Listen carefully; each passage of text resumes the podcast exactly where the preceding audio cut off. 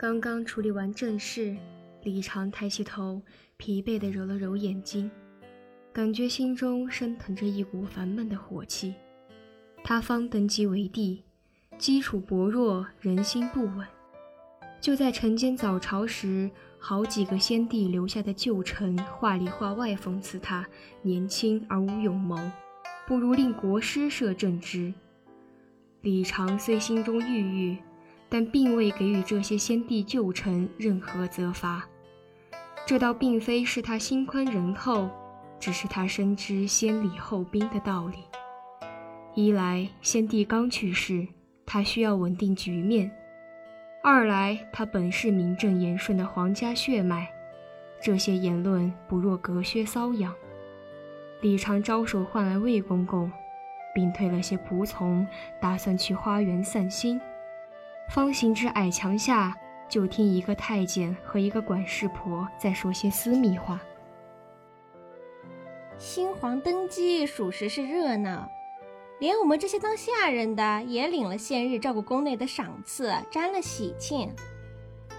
这二皇子死的也巧，恰恰在先帝病故前月余失足落水而亡。先帝一个龙种也没留下，这才让先帝的侄子南王登基为新皇。嘘，这话可不能乱说。这二皇子是气运不足，没有当皇帝的命，这龙气自然就转移到了南王新皇的身上。这话说的没错，但龙气，嗯，不好说。呸！你这厮，何出此言？我听说宫里一位术士在二皇子去世那晚似有感召，故夜观天象，却见一束流光滑向西北处，所消失之处红光乍现，隐隐有长蛇翻腾，半时辰后方才淡去。这、这、这天降异象，难不成是龙气？但这龙气为何向西北处去？你未听说过宫里的谣言？宫里深浅，这假的东西还是少知道的好。怕不是假的，宫里都传遍了。其实龙种未觉，就在西北。未听闻宫中有女子怀孕，这龙种从何处而来？你有所不知，这龙种的母亲并非宫中女子。你可记得沈国公曾把夫人送进宫内两月？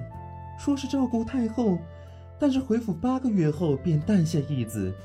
你说沈家死后频频升迁，当真是因为沈国公有功吗？你，你的意思是沈家小公子？况且这沈府也就在西北。放肆！你们这群下贱奴才，竟有如此谋逆之心！来人，给我拿下！啊！魏公公，魏公公，皇皇皇皇上饶命啊！都是奴才听信谣言，为人蒙骗。但是，但是奴才对皇上一片忠心。皇上，魏公公，饶奴才一命吧！来人，拖去慎刑司。等等，你们是从何处听到这些谣言的？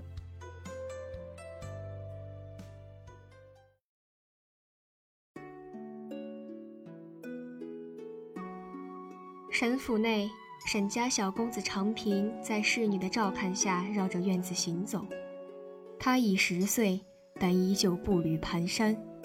虽穿着华贵，但仍不掩瘦弱。沈夫人坐在椅子上，一脸忧思地盯着长平。十岁的长安怯怯地扒在门边，不出一声。平儿，走慢点儿，莫摔了。少爷。奴婢扶着您，放开，我就要自己走。少爷，您身子不好，不能长时间行走。走开。夫人，这就随他的吧。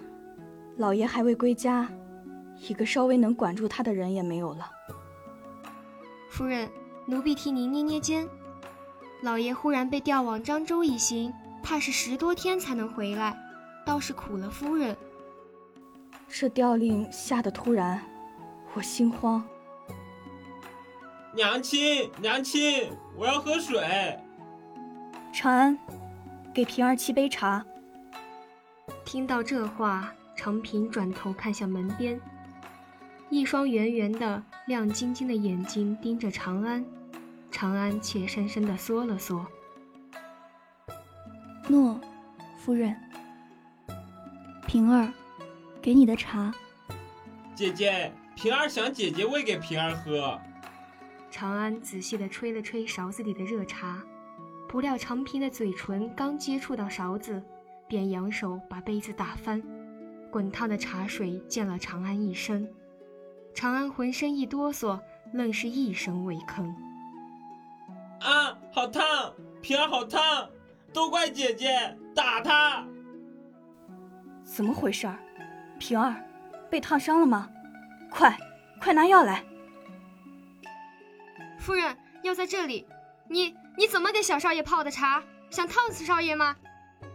嗯，姐姐。报，皇上驾到！什么？皇上怎么会来？长安，带着你弟弟进房里去，别出来。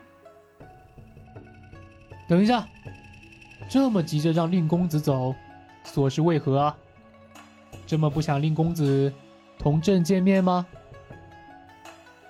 臣妇参见皇上。犬子自小身体羸弱，大夫说他体虚，受不得冲撞。皇上乃九五至尊，龙阳之躯，阳气旺盛。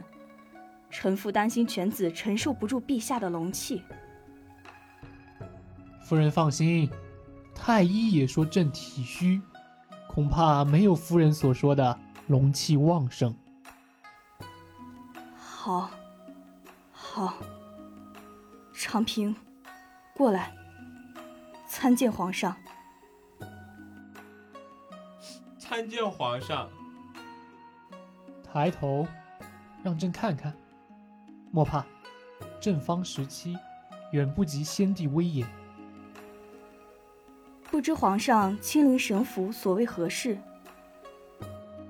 无事，朕登基未稳，前来拜访先帝时期在西北赫赫有名的沈家，倒也无坏处。再者，朕在宫里听到一些谣言，特来消除谣言。陛下，宫中谣言众多，谬传者甚多。先有谣言，先帝并非太后所生，后朕为德太妃，因度造谣，可见谣言无信。若陛下听闻谬言，望惩治传播之人；不听不信之，则谣言不攻而破。沈夫人似乎对谣言为假一事很是笃定，朕未尝告知沈夫人谣言是何吧？无论谣言。皆问心无愧吧。若陛下还有疑问，还等国公回来吧。好一个逐客令！望沈家是真问心无愧，不然……李长举起瓷杯，向角落用力一摔，只听滴滴一声惊呼，李长这才看见角落里还有一个嫩生生的小姑娘，用手捂着额头，瞅着他，眼泪憋在眼眶里，硬是没掉下来。这副可怜巴巴的样子让李长心中一紧，要是让他人得知自己九五之尊欺负一个小姑娘，岂不贻笑大方？这一位是，不过是家中贱婢的女儿罢了，陛下不必在意。无妨，本是朕的过失，朕虽为帝。但并未有去世的皇兄那般蛮横。松开手，让朕看看，伤到哪了？额额头。姑娘的脸上是不能有伤疤的，不然会嫁不出去的。朕让太医开些上好的药，过时给你送来。谢谢谢哥哥。住嘴！这是九五至尊的圣上。岂是你可以这般叫的？过来，滚进屋里去！莫要再看见你这碍眼的东西！不必如此。陛下，朕说不必就不必。朕倒看这小丫头，比某些人更加令朕欢喜。朕素来宽仁，想叫哥哥，便叫朕长哥哥，就当是赔礼了。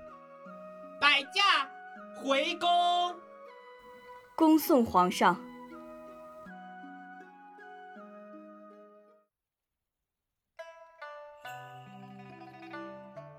沈长平便是谣言里的先帝遗妇，此子断不可留。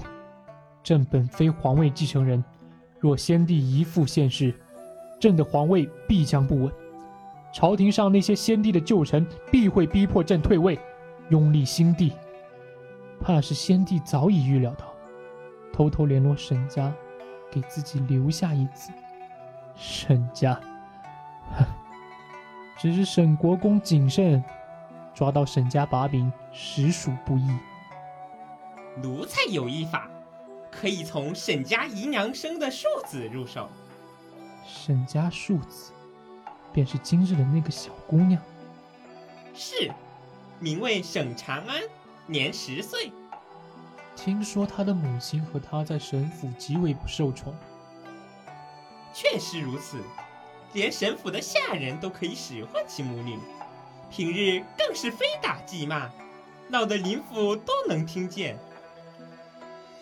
这么说来，沈长安同沈府的关系并不好，也许这确是一个突破口。皇上英明。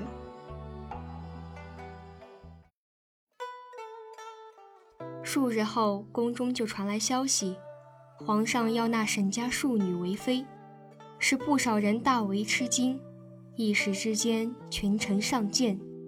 一部分人认为这是皇上想要拉拢沈家，一部分人认为这是铁定与龙气谣言有关。他们倒说的也没错。李常下令，待沈长安十四岁时便进宫为妃。现在他可以名正言顺地进沈府，这对沈府来说是一种不小的压力。不过这些背后的事对长安没有任何影响，他只是觉得下人们对他的态度比以往好了，他可以做很多之前不可以做的事。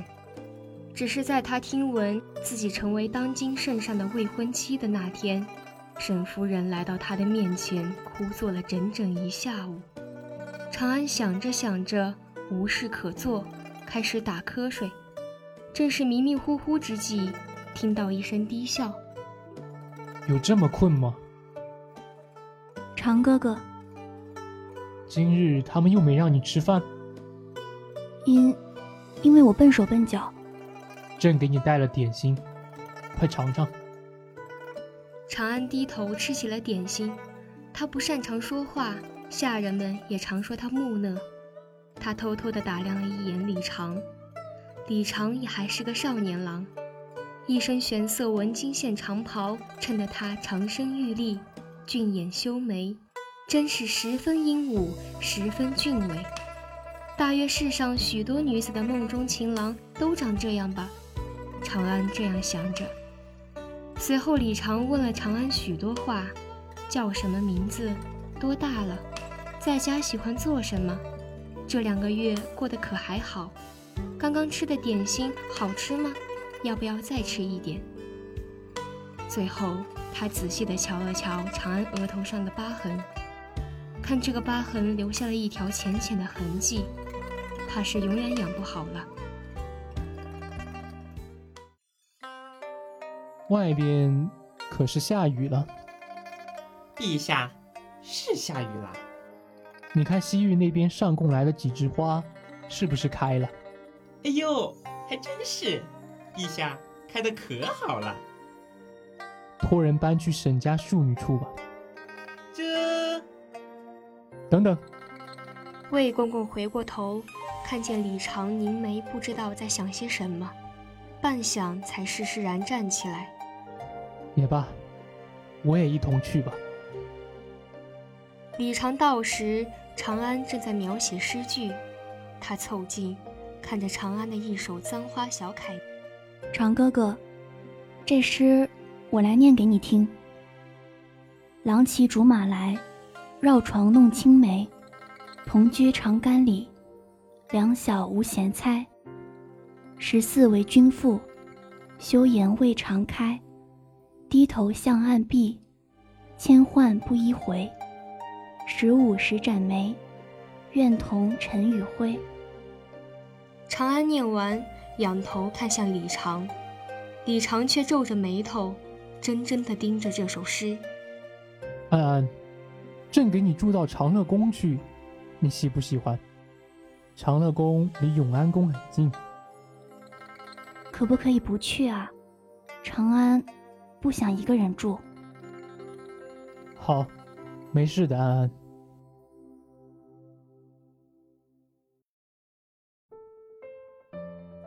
姐姐，陪我去树下玩好不好？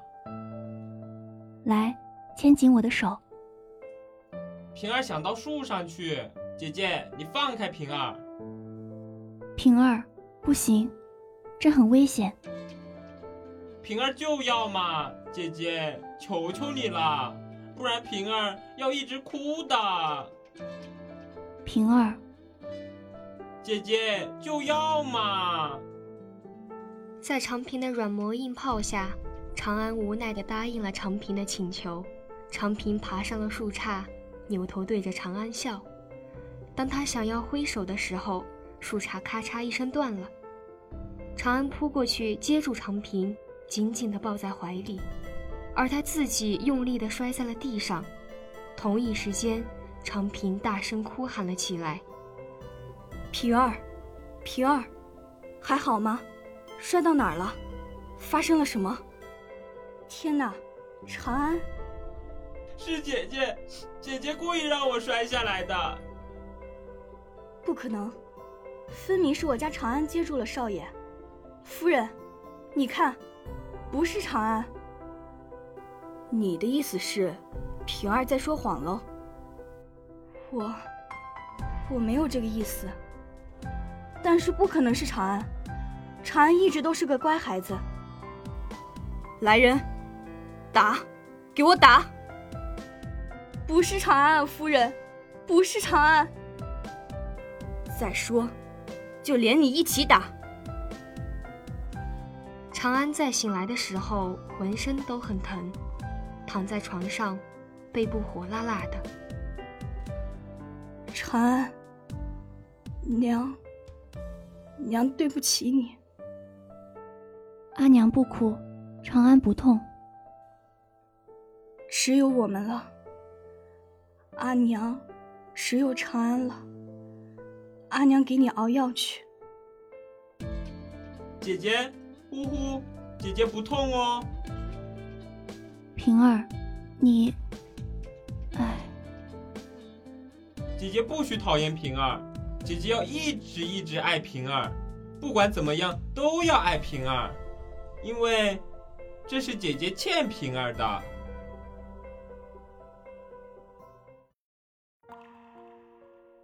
日子一天一天的过了。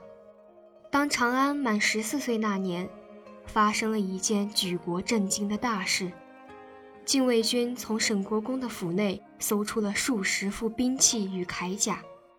当今圣上勃然大怒，沈国公直接被凌迟处死，株连九族。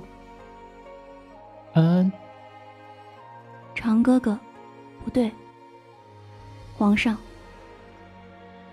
安安，叫我长哥哥，我是你的长哥哥。沈长安已是一介民女，身份低微，不能再叫长哥哥了。不，安安，你现在不是沈长安了，你是李长安，是我的表妹，更是我的未婚妻。只有这样，你才能保命啊，安安。我不仅没了亲人，到如今，连我的名字也没了吗？不是的，安安，我知道的，他们对你不好。你的亲人是你的姨娘，所以长哥哥让人保下了你的阿娘。你的阿娘还活着，待会儿我带你去看看她。让我去见阿娘。安安，听话，你告诉长哥哥，你的弟弟去了哪里？我的弟弟不是死了吗？凌迟处死。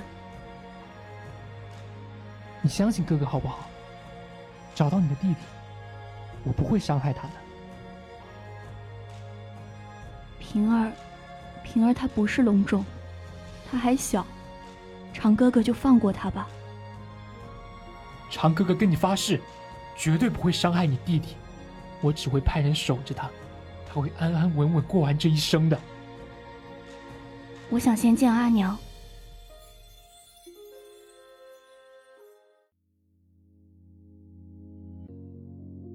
长安走进寝宫，他看见姨娘就躺在床上，面若白纸，眼睛已是睁不开了。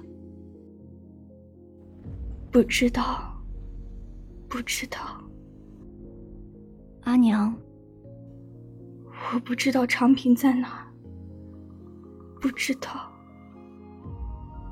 阿娘，我是长安。长安。我的孩子，我的孩子，要好好的活下去。我的孩子啊，阿娘，对不起。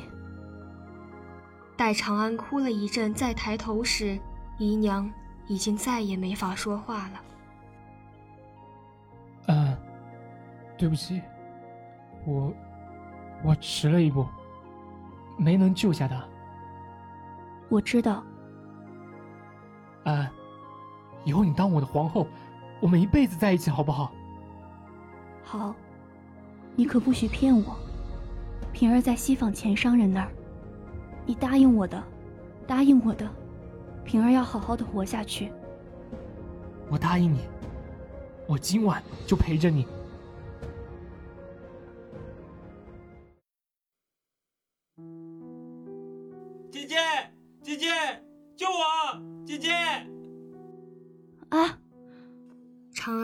从梦中惊醒，一层冷汗浸湿了他的全身。这时，他发现寝宫里的灯亮着，李长一脸沉痛地看着他。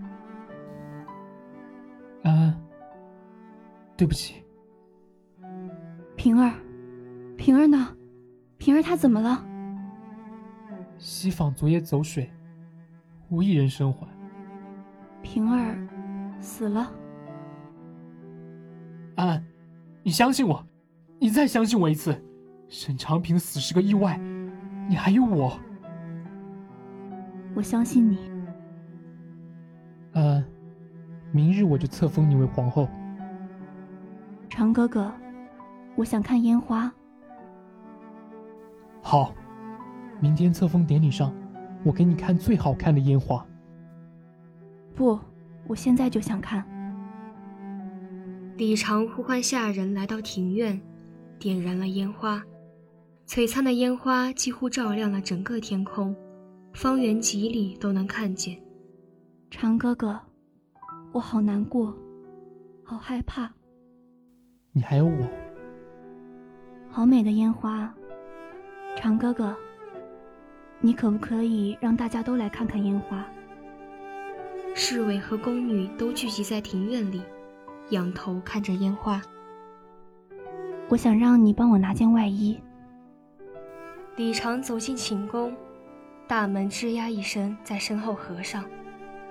他还未转头，就感到胸口一阵剧痛。李长低下头，一把利剑穿透了他的胸膛。长，长安。长哥哥，你骗了我，我不怪你，因为我也骗了你。什，什么？长哥哥，沈夫人确实怀了先帝的孩子，但她也知道，天下没有不漏风的墙，这个孩子一定保不下来，所以她想了一个办法，她把她的孩子同姨娘的孩子调包了。我确实不是沈长安，我是李长安。李长安，可怜姨娘，连孩子是男是女都不知道。父亲娘亲知道，就姨娘不知道。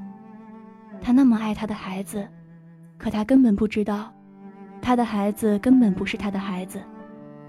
还有平儿，我亲爱的弟弟，他一开始就知道他会为我而死。他说的对，是姐姐欠平儿的。来，来人，快来人！你看，为了我，搭上了我们全家。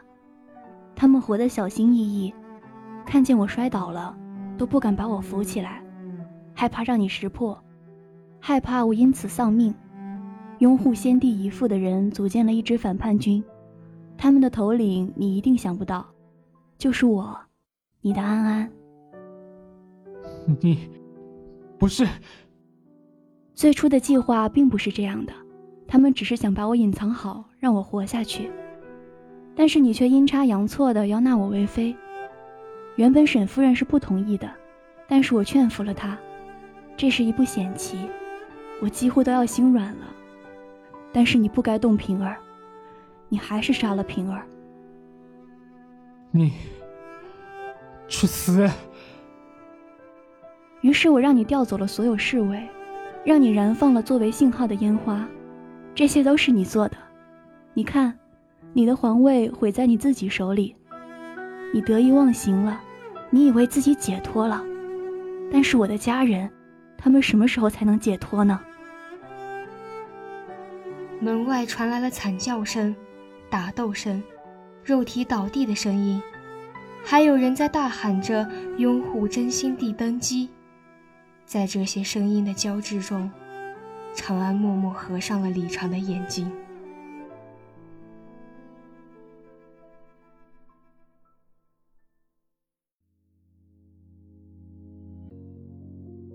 我连父亲、娘亲、姨娘都舍了。甚至连平儿都舍了，如今你也舍了，倒也没什么了。妾发出覆额，折花门前剧。郎骑竹马来，绕床弄青梅。同居长干里，两小无嫌猜。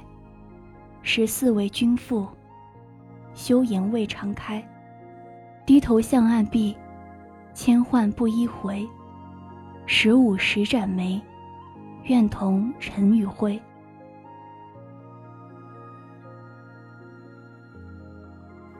好啦，今天的《玩转青春长安忆》到这里就全部结束啦。播音：朝朝暮暮、小恐龙、面包塔可、秦志、鹤鸣、胡字幕、Jonas、采编：安妮莫德、机务：周周副使。协众监听，共同感谢您的收听，我们下周同一时间再见吧。